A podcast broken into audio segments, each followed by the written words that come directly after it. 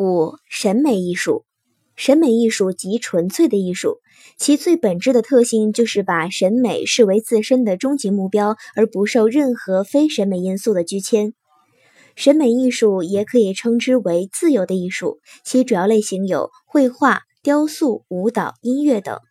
绘画是运用线条、色彩和形体，在二维空间中塑造形象，表达审美情感的艺术形式。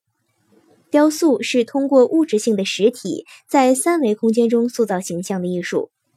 舞蹈是通过人的姿态